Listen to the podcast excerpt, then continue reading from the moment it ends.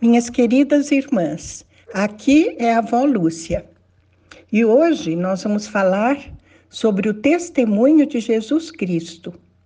Onde estará esse testemunho?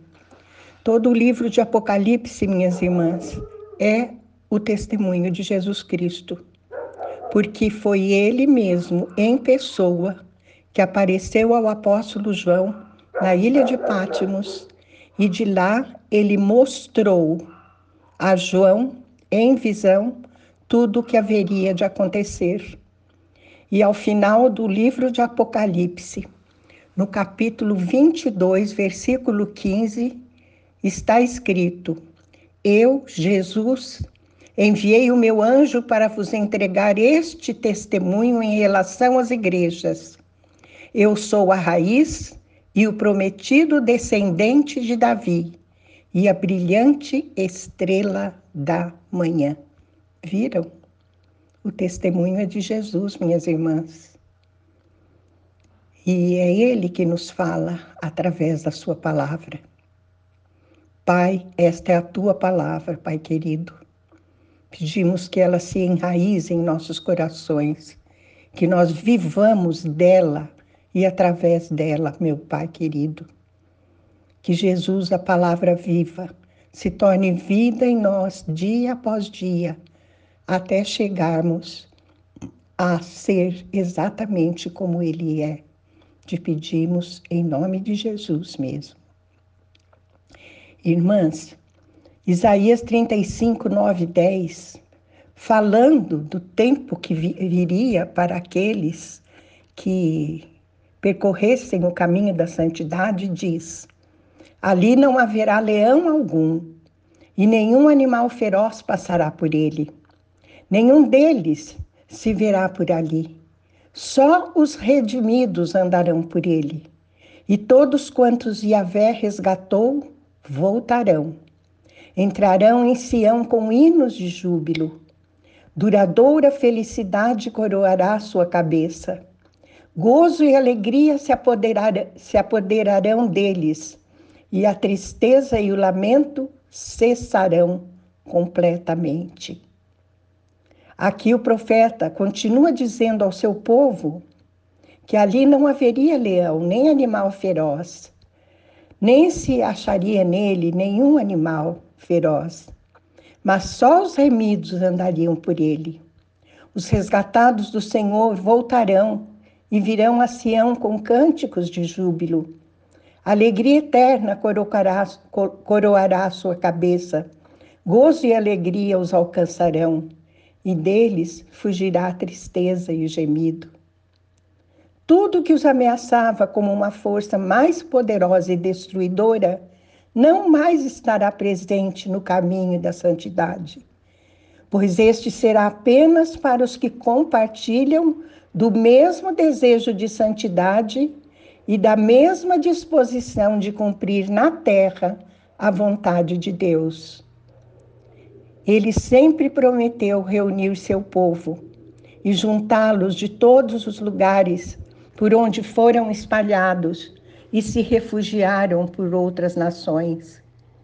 O reinado do Messias, minhas irmãs, os reuniria numa só fé e num só lugar, não apenas na Jerusalém física, mas hoje, em toda a Igreja de Cristo, em toda a terra, somente Ele pode tirar dos corações a tristeza e o gemido e colocar nos lábios dos remidos a alegria, um cântico de louvor e uma coroa de glória e de justiça.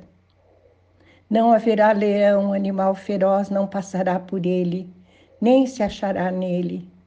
Não haverá mais violência ou perigo, mas paz e união. Assim, vale aqui uma comparação. Da mesma forma que os impuros no Antigo Testamento, como os leprosos, os que sofriam de hemorragia, ou tinham algum tipo de fluxo, ou estavam em pecado, etc., eram separados da congregação de Israel e permaneciam fora do arraial até serem purificados.